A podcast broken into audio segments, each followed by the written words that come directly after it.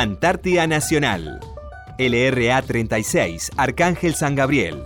Por Nacional. Muy buenas tardes, bienvenidos a Antártida Nacional por LRA 36, Radio Nacional Arcángel San Gabriel, desde nuestra querida base Antártica Esperanza. Nuestra base está ubicada a los 63 grados 24 minutos de latitud sur y 56 grados 59 minutos de longitud oeste. Arrancamos nuestro programa con la dirección del Teniente Coronel Gustavo Quiroga, en compañía de Sabrina Alenís, Beatriz Costilla, en la operación técnica José Calpanchay y quien les habla Karina Muñoz. Hola chicas, muy buenas tardes. Muy buenas tardes a todos los oyentes. Hola, muy buenas tardes Cari Betty. Bueno, ¿y nuestras vías de contacto para que se puedan comunicar con nosotras? Sí, lo pueden hacer por correo a lra36.hotmail.com, también por teléfono al 0810-222-0770, al 0297-444-5414, 0297-444-5313, interno 216. Por carta a Radio Nacional Arcángel San Gabriel, código postal 9411, Antártida, Argentina. Sí, y bueno, esta semana el tiempo, ¿cómo nos anduvo tratando, Betty? Sí, la semana estuvo con muy buen tiempo, a pesar de que las temperaturas estuvieron entre los menos 12 y los menos 18 y la sensación térmica en, en los menos 20, estuvo el sol presente en, la, en lo que fue la semana. Tuvimos un, vientos leves, Sí. no tan ráfagas por ahí de, de repente, pero el sol estuvo presente en toda la semana, así que a pesar de las temperaturas bajas, no, no sufrimos mucho. Aparte los sol. vientos eran ya a la noche cuando ya no, no tenemos la necesidad de salir, así que... Sí, nevó, hubo, nevó muy poquito, era como un agua nieve más que nada, así que una vez que caía desaparecía y el, y el producto de este viento lo que hizo fue levantar toda la nieve y quedó esto es lo que es el pie de hielo, como se dice, ¿no? Es como un cubito de hielo por ahí. Sí, es como, como caminar en zapatillas en, en hielo. Claro, así que no tuve por esto, por, lo, por los fuertes vientos, así que mucho cuidado en este sentido para poder trasla- trasladarnos en toda la base.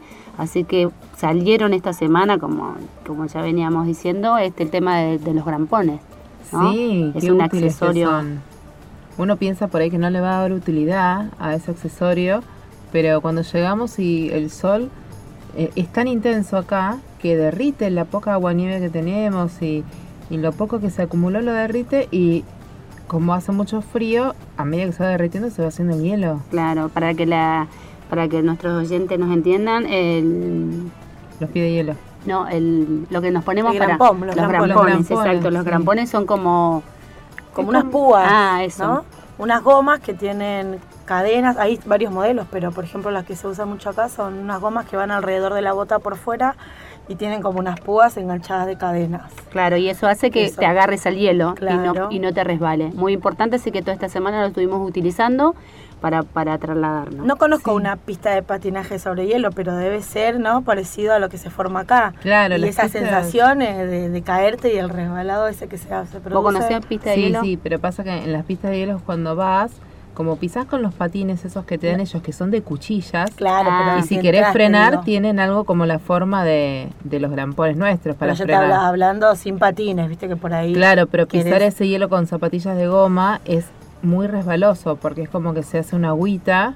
Claro, la por goma eso hace que se haga un agua y comparación te del pie de hielo de acá. deslizás, que vas caminando deslizándote. ¿Y si hubiéramos traído esos patines, nos servirían acá, esos con la cuchilla? No creo, porque tenemos roca.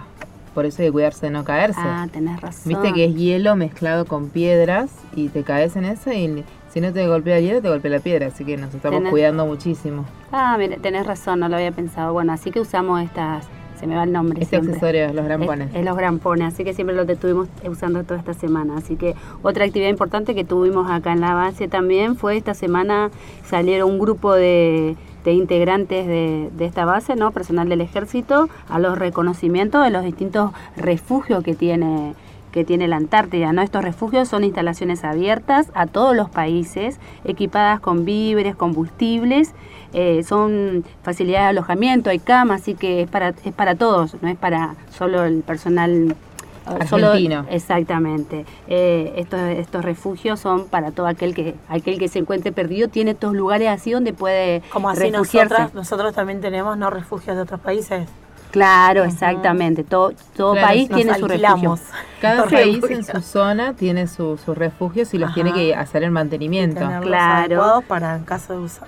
Claro, la base Esperanza tiene 18 refugios que tienen a su responsabilidad. Cada base tiene refugio a su, a su responsabilidad, quien todos los años hacen el mantenimiento de, de ese refugio y donde abastece con víveres y todo lo que, que lo, lo relacionado a, a lo que vos llegás a necesitar un día que, no sé, Claro, sí, y... por ahí hay científicos de otros países que están haciendo un reconocimiento o alguna expedición de ellos y si se encuentran en dificultades por X cosa, no sé, les falla el motor de su vehículo, se quedan sin combustible, o se pierden porque te agarran las tormentas de nieve y no ves nada. Exactamente. Estos refugios están equipados con combustible, con gas, con botiquín de primeros auxilios, con alimentos. Así que esto es lo que fueron a hacer nuestros integrantes de esta base al mantenimiento de esta base, de este refugio que es el refugio Independencia.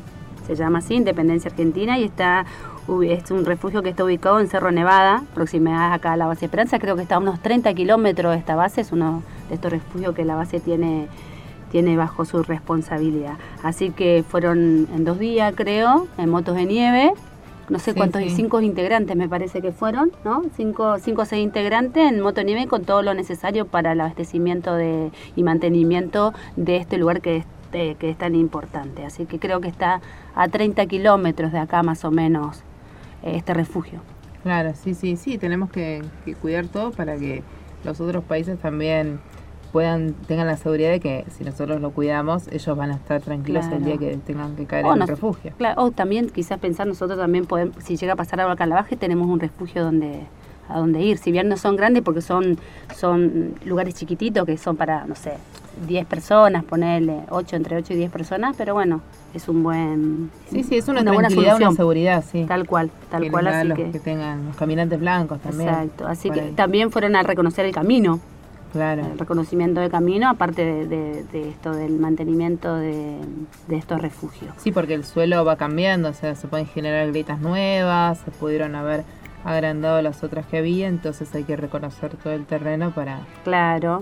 salir, volver con un mapa y saber mejor. Exacto, aparte se están preparando para todo esto, hay un ejercicio, no me acuerdo en qué fecha, creo que más a mitad de año para adelante, con el ejército de Chile, es un ejercicio que se hace entre los países y que se están preparando también un poco para, para llevar a cabo todo esto, así que están en, en esa onda, Sí, por así con el entrenamiento. Así que volvieron por suerte sin problemas, tiempo ayudó, tuvimos, como les veníamos contando, tenemos tiempos lindos, el Sí, sol les está... tocó una noche que no fue con tanto viento, así que por suerte llegaron bien porque el día que salieron no había vientos fuertes, el día que volvieron también. Sí, sí, el los tiempo, recibió un lindo tiempo. tal cual el tiempo acompañó, así que por suerte volvieron perfectos. Qué bueno, Betty, ¿y cómo se recibe un expedicionario? Nosotros estamos un poco acostumbrados a esto. Carlos es, es la tercera vez que, bueno, Carlos fue uno de los integrantes de esta de esta patrulla.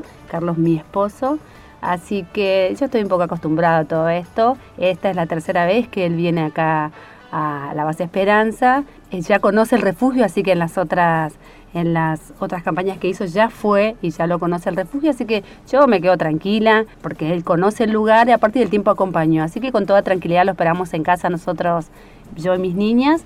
Y no, lo recibimos. Y fue una sola noche que dormiste sin él igual. Claro, No, sí, tampoco. Es tampoco- como que estuvo de guardia. Claro, estuvo exacto, guardia. sí, tal cual. Nosotros estamos acostumbrados esta vida a no tenerlo. Y acá desde la ventana de la radio veíamos cuando se iban perdiendo las manchitas Sí, en el que glaciar. subían, subían al glaciar con su moto de nieve y en un momento fueron un punto.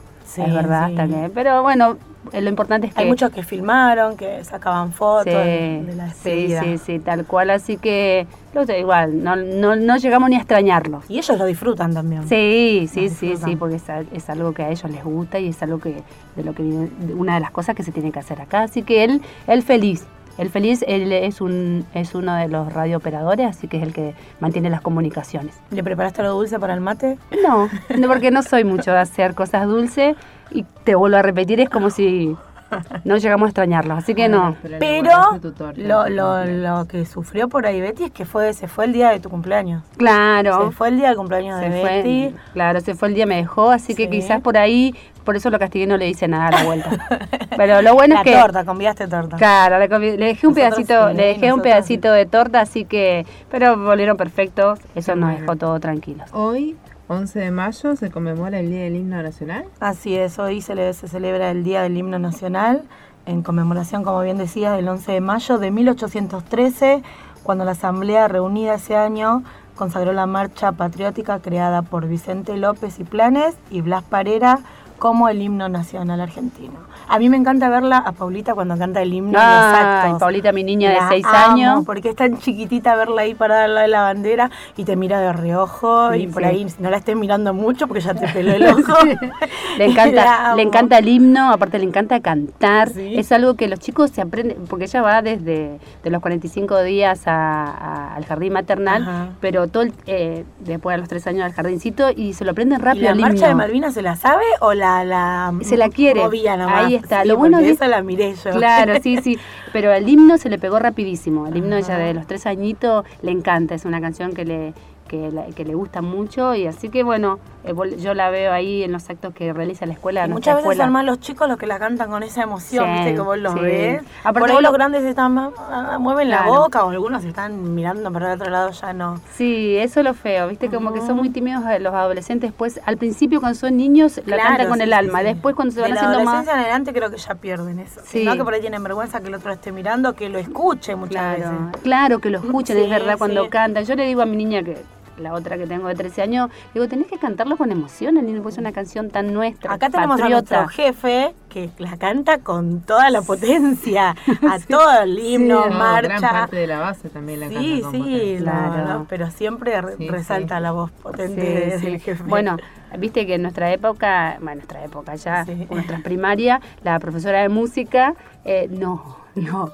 no, no, memorizábamos todo el tiempo las canciones patrias. Yo me sé por eso, la Aurora, Malvina, la Marcha de San Lorenzo, todas las primaria, decís vos. La Sí, que yo primaria. me acuerdo. Yo me anotaba en el coro para no ir a hacer los, los campeonatos deportivos, así que me las aprendí todas. O sea, a mí me, enca- a mí pero- me encanta cantar, así sí. que yo, mi profesora Alicia, mi maestra de música Alicia, me acuerdo tan clarito de ella y su piano, porque nos enseñaba con Sí, el con piano. piano, sí. Después, viste que es todo, creo que cada grado y cada escuela tiene característico el instrumento que te enseñan. Por ejemplo, a Santi le enseñaban bombo el año pasado.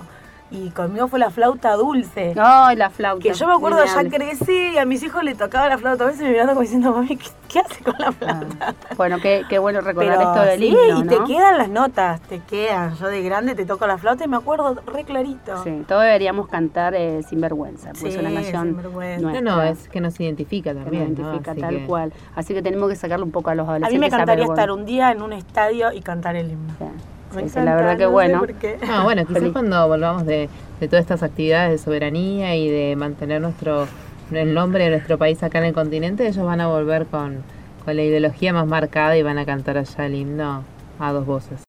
Antártida Nacional. LRA 36, Arcángel San Gabriel. Por Nacional. Continuamos en Antártida Nacional por LRA 36, Radio Nacional Arcángel San Gabriel. Hoy queremos contarle a nuestros oyentes la historia de la capilla de la Base Esperanza. Nuestra capilla se llama San Francisco de Asís, es una capilla de la Iglesia Católica, ubicada en nuestra base Argentina Esperanza, en el extremo norte de la península antártica en la Antártida. Fue fundada el 18 de febrero de 1976 e instalada por el ejército argentino. Es la primer capilla católica del continente antártico. Es uno de los pocos templos cristianos en la Antártida, los únicos lugares de culto religioso en este continente. Eh, Allí se presta ayuda espiritual a las familias residentes y al personal de la base. Su primer sacerdote fue el jesuita Buenaventura de Filipis, nacido en Italia. También otro acontecimiento importante es que se celebró el primer casamiento en la Antártida, el bautismo del primer ser humano nacido acá en la Antártida, el niño Emilio Marcos Palma, el 7 de enero de 1978.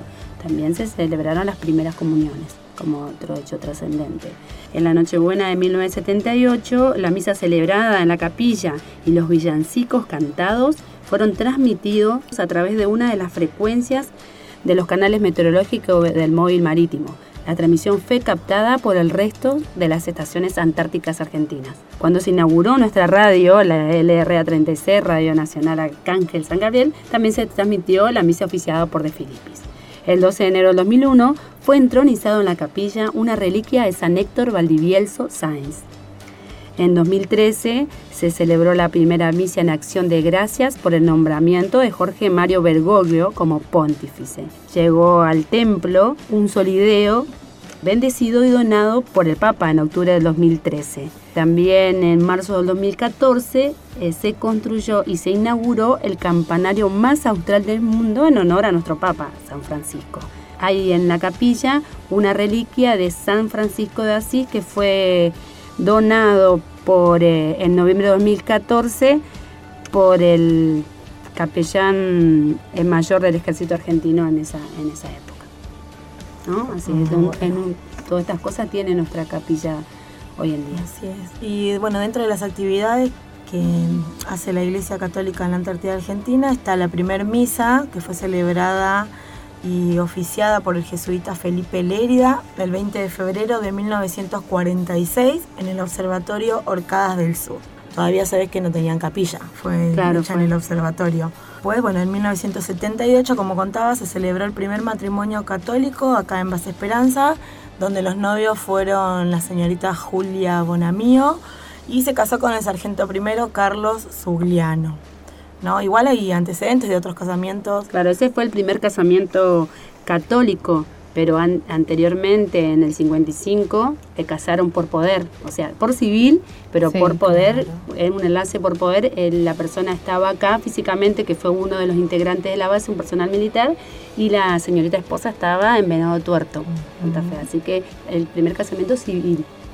Por Claro, decirlo, la distancia. la distancia, o sea, Claro. ese fue, pero religioso fue el que acabas de, Sí. de decir vos, eh, Sabri. que fue dentro de de acá en la base, dentro de la capilla. Bueno, en 1992 otra de las actividades también fue eh, la visita a la Antártida del obispo, del obispo castrense Norberto Eugenio Martina. A partir de 1995, el Obispado Castrense de Argentina comenzó a desarrollar su programa de pastoral antártica, asistiendo a las bases, barcos y personal antártico y destacando sacerdotes en las campañas antárticas, porque no solamente acá en, en nuestra base tenemos capillas, ahora Karina nos va a contar, también hay otras bases que tienen su, su propia capilla. Claro, y cada base, cada base tiene su ministro, como acabas de decir. Sí. ¿no? Sí, nosotros tenemos nuestro ministro que representa este año lo que es todo lo, lo religioso de, de la. Iglesia Católica, ¿no? Lo tuvimos entrevistándose dos a dos atrás, el capitán así, Reynoso, que se Reynoso, encargó todo de la el- misa de Pascua y de la Semana Santa. Exacto. y salió todo muy lindo. Desde 1996 las capillas de las bases antárticas argentinas cuentan de manera permanente con sagrarios, con hostias consagradas y bueno, como contábamos, eh, ministros extraordinarios de la Eucaristía designados por el obispo castrense. Sí, bueno, entonces, como decía Sabri, les cuento que además de la capilla de la base Esperanza, hay otras capillas antárticas ar- argentinas que se ubican en las bases operativas permanentes. Son la Capilla Santísima Virgen de Luján, en base Marambio, en base Orcadas está la Capilla Estela Maris, pues tenemos Nuestra Señora de las Nieves en base Belgrano 2, la Capilla de Cristo Caminante en la base San Martín, y la capilla de Nuestra Señora de- del Valle en base Carlini. Existe también la capilla Estela Maris en el rompehielos Ara Almirante Irizar y la capilla Cristo Rey en la sede del Comando Antártico del Ejército Argentino allá en Buenos Aires. Todas estas se hallan afectadas a la vi- actividad pastoral antártica. Sí, yo la que más me gustó a mí, la que al menos lo he visto por fotos, es la capilla Nuestra Señora de las Nieves en la base Belgrano 2, ¿no? Porque no sé si no sé si vieron fotos ustedes Sí, de la, cap- anoche- de la capilla. Es todo como un iglú, es todo hielo y las imágenes, impresionante lo es que como es si estuviera enterrada en el hielo, Sí, ¿no? Porque tal vos ves cual. una montañita de nieve y la entrada ahí chiquitita, una puertita. Así que si, si podemos y podemos conseguir fotos de la iglesia, eh, de la capilla de Belgrano 2, lo vamos a estar poniendo Pasando ¿no? en la Pone- página de la en- radio. Para que lo puedan ver, que es impresionante y muy linda. Y sí, de las otras capillas, sí, también podemos conseguir imagen también, para que las conozcan.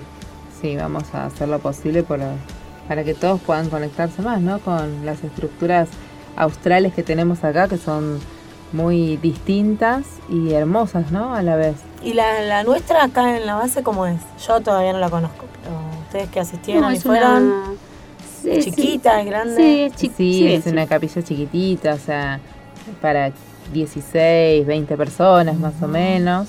Tiene afuera un, la campana. Bueno, el, campanario, que le acabamos de decir recién, que, que fue en honor a nuestro a nuestro Papa San Francisco, está el campanario ese, y no, normal como toda, como toda capilla, no tiene, no es como, Belgrano 2 yo creo que tiene así como hielo y las, y las imágenes como que estuvieran estampadas sobre el hielo, pero por la estructura de la base.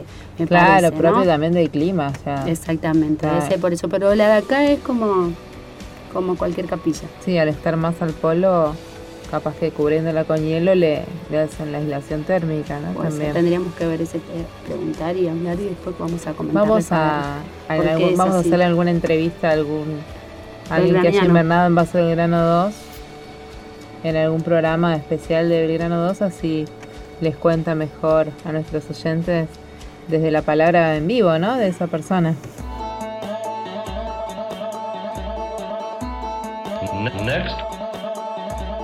Next, we have another kind of uncomposed music, very much quieter but also strongly evocative.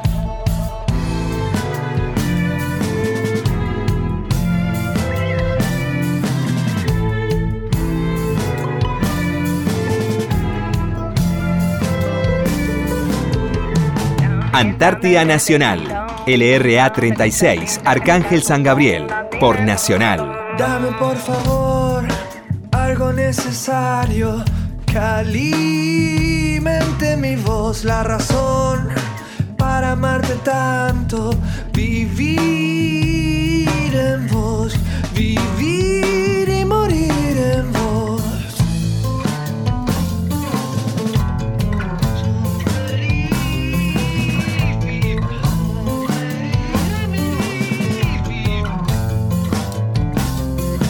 No hay nada peor calendarios. Si hay fines, soy razón. Tiene el diccionario y a mí solo me guía el sol. A mí solo me guía el sol.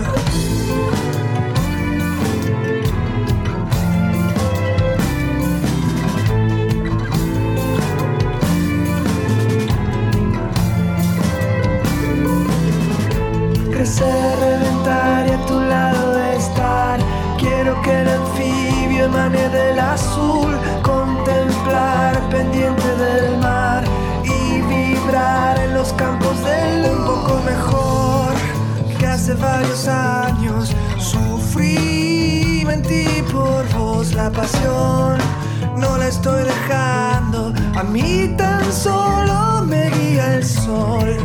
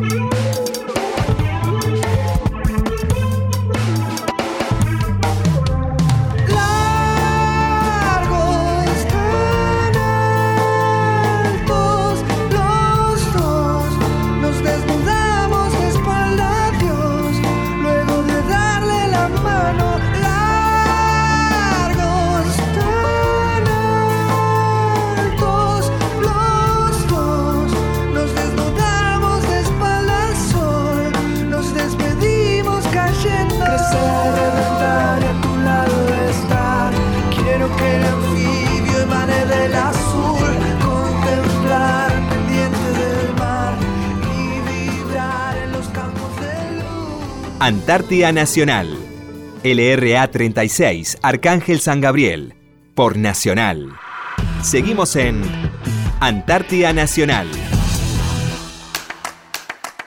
Seguimos en Antártida Nacional. Bueno, esta semana tuvimos varios días importantes. El 5 de mayo fue establecido como el Día del Celíaco, una fecha dedicada a generar conciencia en la población sobre las personas que tienen esta enfermedad. Se demanda la creación de políticas específicas para este sector, reconocimiento y subsidios por parte de los prestadores de salud, que todavía es un área que tiene que mejorar considerablemente. La enfermedad celíaca es definida como una intolerancia permanente al gluten desencadenada por procesos inmunológicos en personas genéticamente predispuestas. El único tratamiento hasta la actualidad es dietoterápico, o sea, es realizar una dieta ¿no? libre libre de gluten, se debe eliminar los cereales como el, este gluten, como el trigo, la avena, la cebada y el centeno. Una vez que uno realiza esta dieta, los síntomas desaparecen. También otra fecha importante de esta semana, el 6 de mayo, también fue el día relacionado con todo esto, fue el Día Internacional sin Dieta. Esta celebración es la de la aceptación del cuerpo humano y de la diversidad de sus formas. También está dedicada a llamar la atención y recordar los peligros de algunos regímenes dietéticos exagerados. ¿no? ¿Quién, no, quién no ha realizado una dieta? ¿no? Sin control médico, sin ayuda de profesionales. No sabe tan, tan peligroso esto del tema de la dieta. Así que bueno, importante esto del 6 de mayo, el Día Internacional sin Dieta. Estos días internacionales, esto siempre es para crear conciencia de distintos tipos de de distintos tipos de enfermedades, de, lo que te sucede, ¿no? También el 8 de mayo se celebra el Día Internacional de la Cruz Roja en conmemoración al aniversario del nacimiento del suizo Jean Ernie Dunant en el año 1828, quien fue su fundador. La Cruz Roja desarrolla programas de ayuda para atender a todas aquellas personas que los necesitan y no disponen de recursos y no disponen de recursos para ello. Entre las principales acciones de la Cruz Roja que la Cruz Roja lleva a cabo se encuentran la distribución de alimentos a familias necesitadas, operaciones de socorro en situaciones de emergencia, llevar a cabo operaciones de cooperación internacional, la construcción de colegios en lugares que carecen de ellos y la reconstrucción de casas destruidas por catástrofes naturales. Qué importante es todo el labor que realiza la Cruz Roja, ¿no? En todo, en todo el mundo. En toda la sociedad. tal cual. Así que bueno, para, para conocer un poquito de, todo esto, el día, preguntas que tenemos por este Día Internacional sin Dieta, el, 5 de mayo que fue el Día del Celíaco, hoy nos acompaña eh, la teniente primero Juliana Soledad Ortiz Roja, quien es la médica de la base, de la base Esperanza. Eh, muy buenas tardes, Julie. Gracias por acompañarnos. Muy buenas tardes, Cari. Karina, Betty y Sabrina. Gracias por invitarme. Muy bienvenida, muy bienvenida. Acá estamos las tres. Sí, es verdad. Así que podríamos, podrías contarnos, Julie, un poquito de tu historia personal. Eh, ¿Cómo no? Bueno, yo eh, soy médica, tengo 30 años, soy de la provincia de Córdoba, ahí nací, estudié en la Universidad Nacional de Córdoba. Después que me recibí, hice mi residencia, hice mi especialización en medicina interna dentro del Hospital Militar de Córdoba. Para eso, digamos, hice una pequeña instrucción militar en el colegio de cuatro meses. Allá hice mi residencia, terminé el año pasado, en 2018, junto con mi esposo, que también es médico, y bueno, los dos estamos acá. Sí, tu esposo es otro de los médicos de la base, ¿no? Teniente primero Crisnejo. Crisnejo, sí. ¿Y, que y los dos entraron juntos para hacer esto de los meses en, el, en el colegio para ser de militar? Sí, nosotros, digamos, bueno, nos conocimos en la universidad, ahí nos pusimos de novio. Después eh, bueno, nos recibimos de médico y después los dos decidimos, en realidad para especializarnos, entrar a la, a la fuerza. fuerza. ¿Y tienen familias militares? Eh, ¿Cómo fue esa idea de...? No, él nada y yo, mi papá era militar, él ah, ya falleció, era suboficial de, del ejército. Y mi mamá en particular hizo su, su, su residencia en el hospital militar, pero civil siempre. Así que como que siempre estuve cerca, digamos. Claro. Ah, mira qué lindo esto. Pero siempre como eh, en cuanto a lo profesional, como una posibilidad de crecimiento y de hacer la, especialización médica, eh, siempre me gustó, digamos. ¿Tu mamá es médica? Mi mamá es médica también. Ah, ¿a qué, eh, qué rama? ¿Qué médica? Ella es también, digamos, clínica médica y actualmente hace medicina familiar. Ah, de ahí la vocación entonces. Sí, desde chiquita, sí. a veces a uno le pasa que jugaba hacer recetas, Sí. con su sello. Siempre dije que iba a ser médica. Y, Ah, mira qué bueno. lindo. ¿Alguien más de la familia, eh, de tus hermanos? Tenem- No, tengo tres hermanos más grandes que yo. Y no, ninguno. Ninguno. ¿Vos? Nada. Sí, a vos que mamá la vocación. mirá, mirá qué bueno. Y esto de, una vez que ingresaste a la fuerza, ¿tu destino fue siempre Buenos Aires? ¿O estuviste, o estuviste en Córdoba como militar? En realidad nosotros los médicos rendimos, digamos, donde queremos ingresar. Sí, yo re- rendí en el hospital de Córdoba, fui a Buenos Aires a hacer el curso, pero después volví a Ah. Córdoba. O sea, siempre estuve en Córdoba, digamos. Claro. Y después de Córdoba a Buenos Aires con esta idea de venir a la Antártida. ¿no? Claro, pero solamente un tiempo con, digamos, a- a- estuvimos en el comando y ya después salimos para acá. Claro. ¿Y, y cómo surgió esa idea de la Antártida? En realidad, la, la primera, digamos, ocurrencia fue de mi esposo. Él- es el siempre de las le ideas. interesó, Sí, y bueno, y yo voy le dije con él hasta el fin del mundo. Entonces, Qué lindo. Y claro, siempre acá. acompañando. Pero sí, El- siempre fue esa intriga, aparte para, digamos, un, un crecimiento, tanto en, digamos, la experiencia esta de, personal de poder estar acá, decimos, somos tan poquitos los que podemos... que, que tienen esta oportunidad de venir. oportunidad de venir, claro, y, y bueno, Claro, ahí, mirá qué lindo, mirá qué lindo que te acompaña. Bueno, que vos, si él fue de la idea de vos acompañarlo, ¿no? Este lugar. Bueno, es igual, es un lugar hermoso que nadie se puede, se puede perder. La verdad ¿no? que no, no, ni un desperdicio. Sí.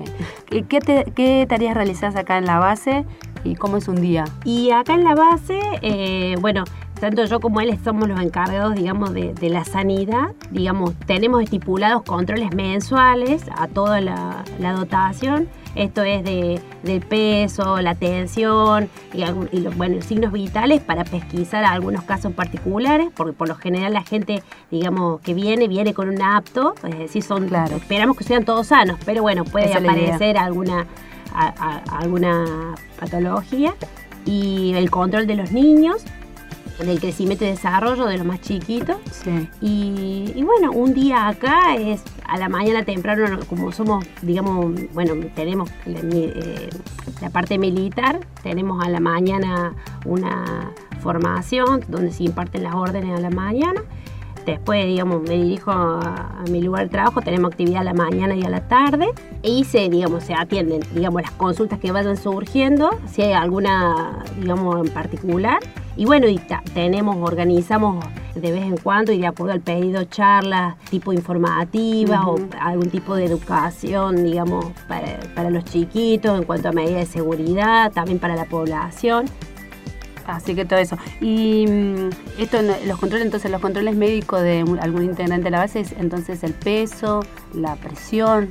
Claro, no sé. principalmente son peso, tensión y bueno, el resto de los signos vitales, Claro. como son saturación, temperatura, sí, pero en realidad eh, como que lo más importante es eh, lo que no queremos, digamos, lo que queremos con esto, no perder el contacto con el paciente, es decir, conocerlos un poquito más, preguntarles Claro. cómo están acá, eh, no perder esa parte también de, de- de hablar con la gente y, y ver si, digamos, tiene algún problema en particular Claro. que, que los podamos ayudar allá.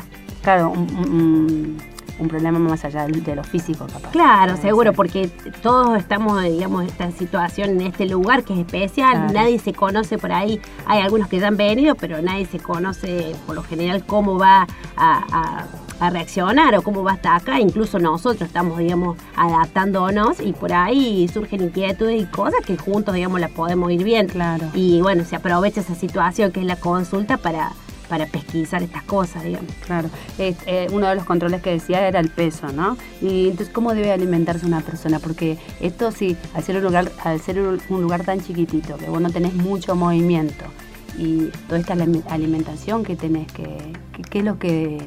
O sea, ¿cuántas calorías debe ingerir una persona? ¿Y cómo se regula después esto de, de ingerir tantas calorías si es así? Claro, y en realidad uno si- siempre que habla, digamos, de calorías, habla de un adulto de 70 kilos, es decir, como Ah. bien estandarizado. Siempre, obviamente, tenemos que saber que para cada persona hay un requerimiento especial, de acuerdo principalmente si es hombre o mujer, si es adulto, si es niño y si, digamos, qué actividad realiza, porque no es lo mismo por ahí yo que estoy en el consultorio a, a que por ahí los que salen a, a, digamos, a hacer distintas actividades como de, de- de agua y demás, que, que Como que están más en movimiento, Actividad, tipo- claro. Son diferentes los requerimientos para cada persona. Partiendo de ahí, si estuviéramos en el continente, yo te diría eh, frutas, verduras y todo, Claro. todo con una dieta equilibrada, uno podría, digamos, suplir todas las necesidades sin necesidad de decir, bueno, necesito un suplemento, necesito algo. Acá en particular, que tenemos tenemos, pero tenemos poca accesibilidad a lo que es, digamos, frutas y verduras Claro. frescas. La dieta nuestra se basa en carbohidratos. Y así, y bueno, y, y carnes. Claro. Entonces, lo, lo ideal y lo, lo que estuvimos viendo es, por ejemplo, lo poco que hay, digamos, aprovecharlo. Por decir, la espinaca, que la tenemos envasada o la selga congelada, por ahí tiene vitaminas que conocemos la A, la C, la D, y, y aprovechar esto y, y tratar de hacer combinaciones y demás para, para poder eh, suplir. adquirir, suplir eso. Cuanto, por ejemplo, a la vitamina D, eh, nosotros tenemos una provisión en este año de, de- nos mandaron de Tierra del Fuego por, el- por las pocas horas que va a haber, digamos, hay días que va a haber poca, eh, Poca, eh, poco sol. exposición, claro, al sol. sol. por, La vitamina D. La vitamina D es por el, es por el Eh, sol. claro, una de las formas de que se active la Ah, vitamina D es con el sol. Entonces lo que, ah, lo que, o sea, ellos nos proveyeron y nosotros la repartimos, por ejemplo, en la sanidad, digamos, van a tener tres dosis en tres meses. Claro. Después, pero bueno, lo ideal es con lo que tenemos ir adquiriendo. Y si en algún momento hace falta, detectamos algún tipo, digamos, de sintomatología por falta de, vitaminas, se podrá, digamos, suplementar. Claro. Bueno, viste, eh, justo estábamos hablando de, de esta, del, eh, que el 5 de mayo fue el día del celíaco, ¿no? Eh, ¿Nos puedes contar un poquito qué, qué es el gluten? Bueno, es muy interesante, digamos, esto porque por ahí eso es lo que habíamos que se hizo de esto del, del- de la Claro, del- de recordar y eso, porque Claro, es una enfermedad que eh, muchas veces subdiagnosticada, la, la celiaquia. El gluten en particular es una proteína que la encontramos en, en algunos cereales, como vos dijiste, el trigo, la avena, la cebada, el centeno, y en algunos otros, obviamente, productos que, que los contienen. También está en productos por ahí, en un dentrífico, en, Ah. alimentos, en comprimidos, por ejemplo. Pensé que médicos. solo era la, la harina, ponele yo. La- en, la, en la ignorancia no saber esto, que está bueno esto de, de, de recordar- de tener un día para poder recordarlo y tomar conciencia, como decís vos, no sabía que estaba en, que podía estar en esos en ese tipo de, de cosas. Pensé que era solo la harina. Sacábamos la harina y, y ya está. Y no, No. no, no es así. Y bueno, esta proteína tiene unos componentes que son la, la gliadina, que es una parte importante, generalmente está en el trigo, y lo que tiene es una difícil, o sea, no se digiere bien en la parte del estómago, sino al nivel del intestino. En esta enfermedad particular, la celiaquía, lo que hay es una, una agresión a- a- al intestino por eh, anticuerpos que fabrican estas personas que tienen, que tienen esta enfermedad en el cual, eh, digamos, la barrera que nosotros tenemos en el intestino, que son unas vellosidades para absorber los nutrientes, se ve afectada, inflamada, la que no permite que se absorban y generalmente la sintomatología, digamos, es debida a esta afección, al no poder absorber los nutrientes, los minerales, las vitaminas, justamente por el daño del revestimiento del intestino. ¿Y cuáles serían los síntomas de una persona ¿no? que, que es celíaca? Y como todo, digamos, en, la medicina no es que una cosa, pero eh, tenemos síntomas. Siempre diferentes, si son niños o adultos, tenemos síntomas digestivos o extradigestivos. Y dentro de los digestivos, eh, uno como son náuseas, dolor abdominal, periodos de, diarrea, eh, periodos de constipación, eh, puede haber eh, distensión abdominal, dolor. Y en cuanto a lo extraintestinal, podemos tener manifestaciones en la, en la piel, una esta de la dermatitis herpetiforme, en los niños irritabilidad, eh, que no puedan subir de peso o, que eh, tengan bajo peso y bueno, cueste, en los niños talla corta, es decir, que no, no, no digamos, su, su crecimiento no sea el habitual. Eh, así que bueno, Los síntomas de un adulto pueden confundirse también con, con otra patología. Claro, ¿no? Justamente esta patología.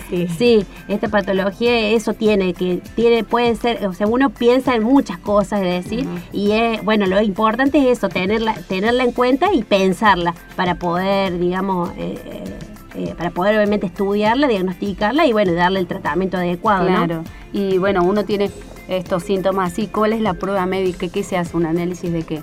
Para saber si soy celíaco. Claro, bueno, es importante, eh, digamos, cuando, si nos basamos en esta clínica, estos signos, estos síntomas, es decir, tenemos, tenemos un, algo guion, para decir una persona que la estamos estudiando, hay pruebas de sangre, eh, que son anticuerpos, hay, digamos, hay pruebas digamos, más específicas que son genéticas. Muchas veces pasa que uno paciente tiene la clínica, dice estos signos, estos síntomas, pedimos los anticuerpos y en realidad esto no nos dan, no, nos dan, no son específicos, no, no son positivos. Entonces, pero seguimos sospechando por, porque el paciente tiene los síntomas, entonces hay pruebas más específicas que son genéticas y digamos la definitoria y gol estándar que le llamamos nosotros, es decir, la que la de certeza es la biopsia. Ah, una biopsia de... Sí, por endoscopia se toma una pequeña porción, digamos, del, intestino. y, se, y ahí te confirma. ¿Esta enfermedad se hereda? Si sabemos que hay antecedentes en nuestra familia. Eh, en realidad sí tiene gran predisposición genética, es decir, con, con que tengamos, por ejemplo, parientes en primer grado que llamamos padres, hermanos, tiene más predisposición. No significa que si lo tenés va a tener, pero tenés más predisposición.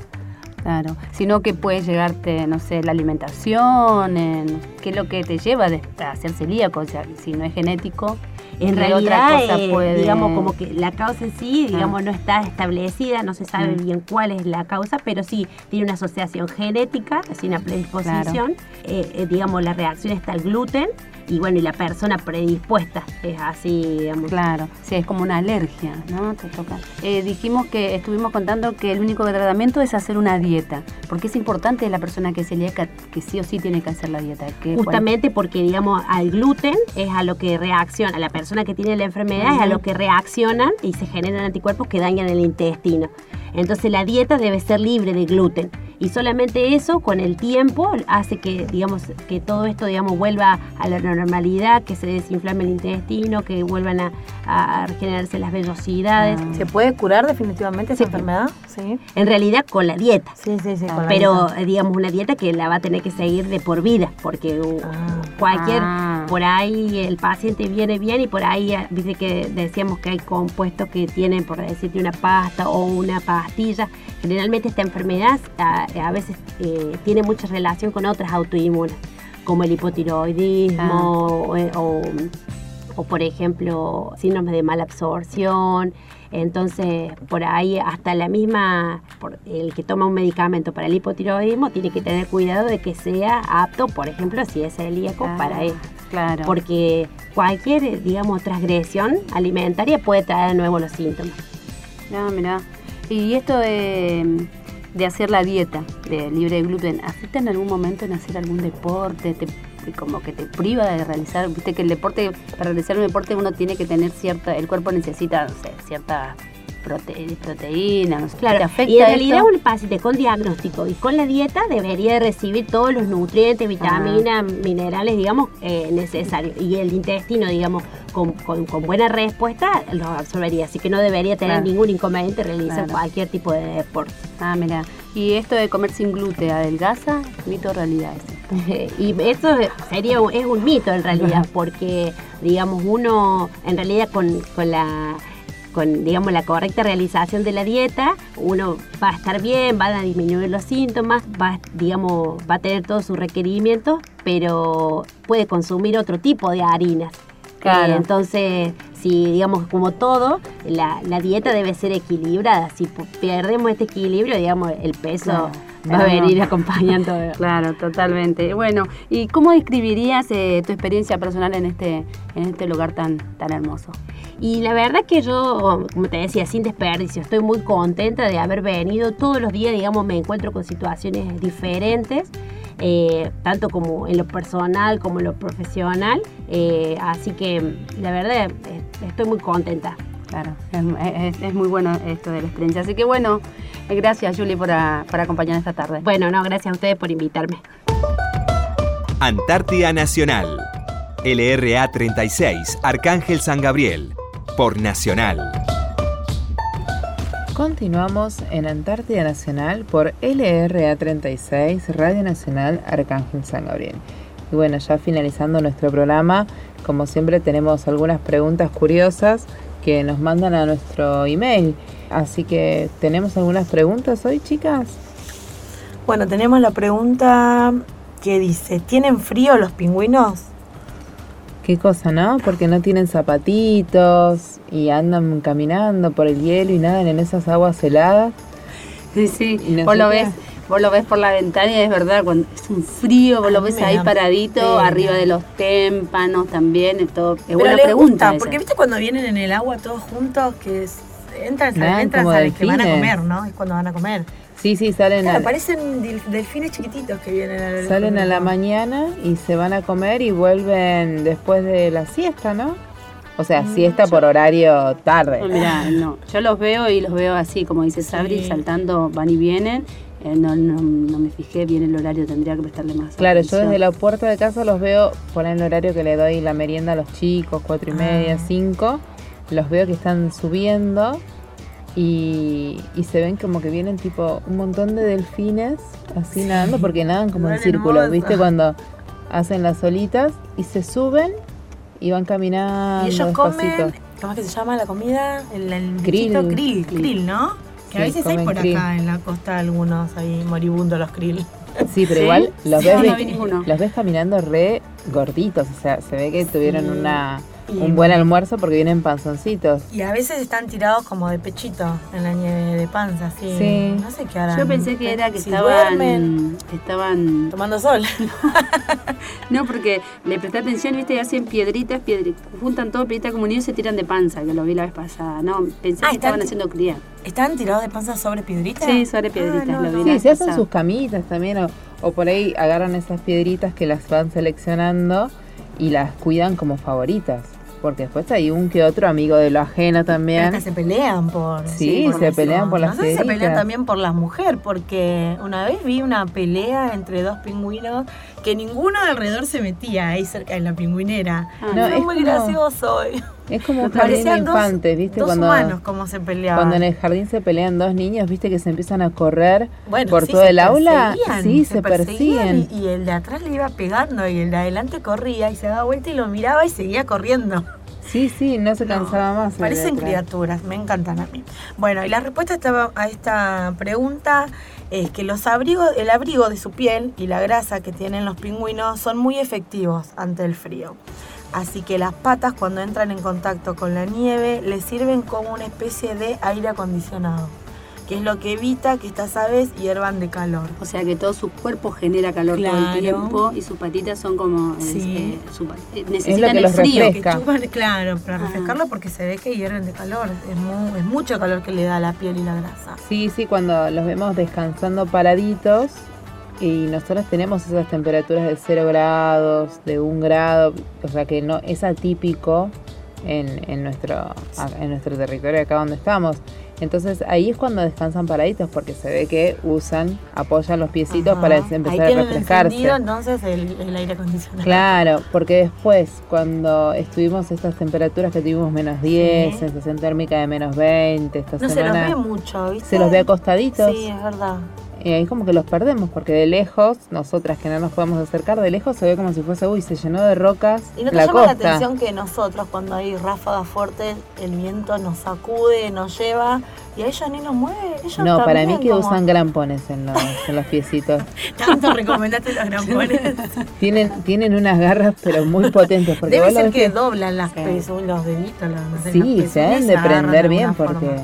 No, no, es impresionante. Vos ves que la ráfaga se lleva todo y ellos están ahí, Sí. solamente se, se balancean un poquito, pero... O se agrupan. Y viste También, que a veces, sí. a veces vienen en grupo, vienen y que van para el lado de las pingüineras y siempre hay uno que se desorienta y se va para otro lado, pobrecito. Sí, no sé, Siempre lo- hay un dormido Eso me parece que tienen igual un, un- No, no tienen un final feliz porque vos después los ves por allá. Sí, sí, se pierden y... Por eso te digo, siempre hay un dormido en las especies. Bueno, y yo le preguntaba a mi marido el otro día cuando los veían, que venían nadando así como delfines, y le digo, ¿quiénes son los que se comen a los pingüinos?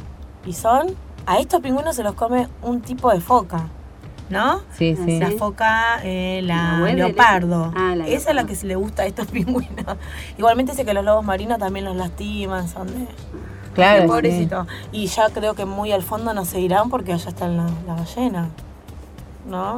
Y Bueno, no, lo que me pasó es que estaba mirando por la ventana y viste que venían así en grupitos y se ve que hay uno que se... O sea, antes salían de la costa y es como que justo en la dirección de mi ventana ellos subían por ese hilo y caminaban todo derecho hasta donde es el puerto, que es donde tienen sus piedritas, donde la es su, lugar cuidado en la pingüinera, claro.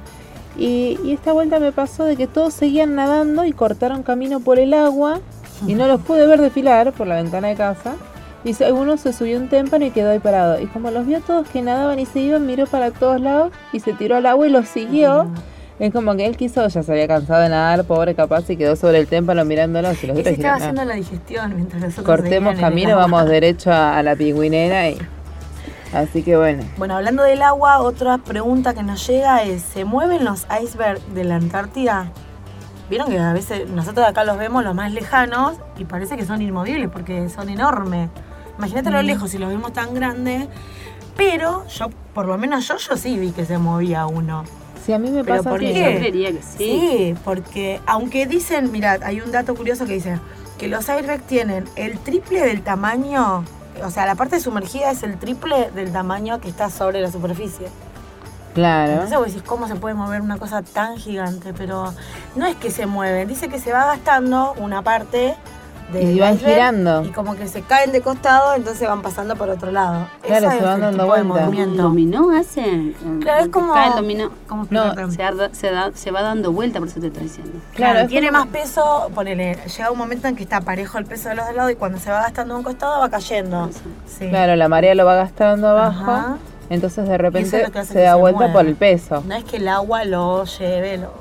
No, no, el agua nos no. trae nomás los de los del deshielo que van cayendo del glaciar, pero los trae acá a la costa y después de ahí empiezan a rotar. Antes, cuando ni bien llegamos, había uno que tenía forma de honguito, Claro, que era como un tronquito y después estaba el agua abajo y arriba se veía como la copa de un árbol con forma de honguito. Y un día no lo vi más y claro, se ve que se gastó todo ese tronco con el agua y cayó. Y, Y el quedó otro día como que vimos, un- Betty, de la ventana. Había Ah, algo sí, acá. un que parecía un patito. Parecía un pastito hasta, Hasta el los ojo. ojos tenía. Sí. Impresionante. Y después eh, vos mirás y tienen distinto color. Sí, No son, son Eso no sé bien por qué.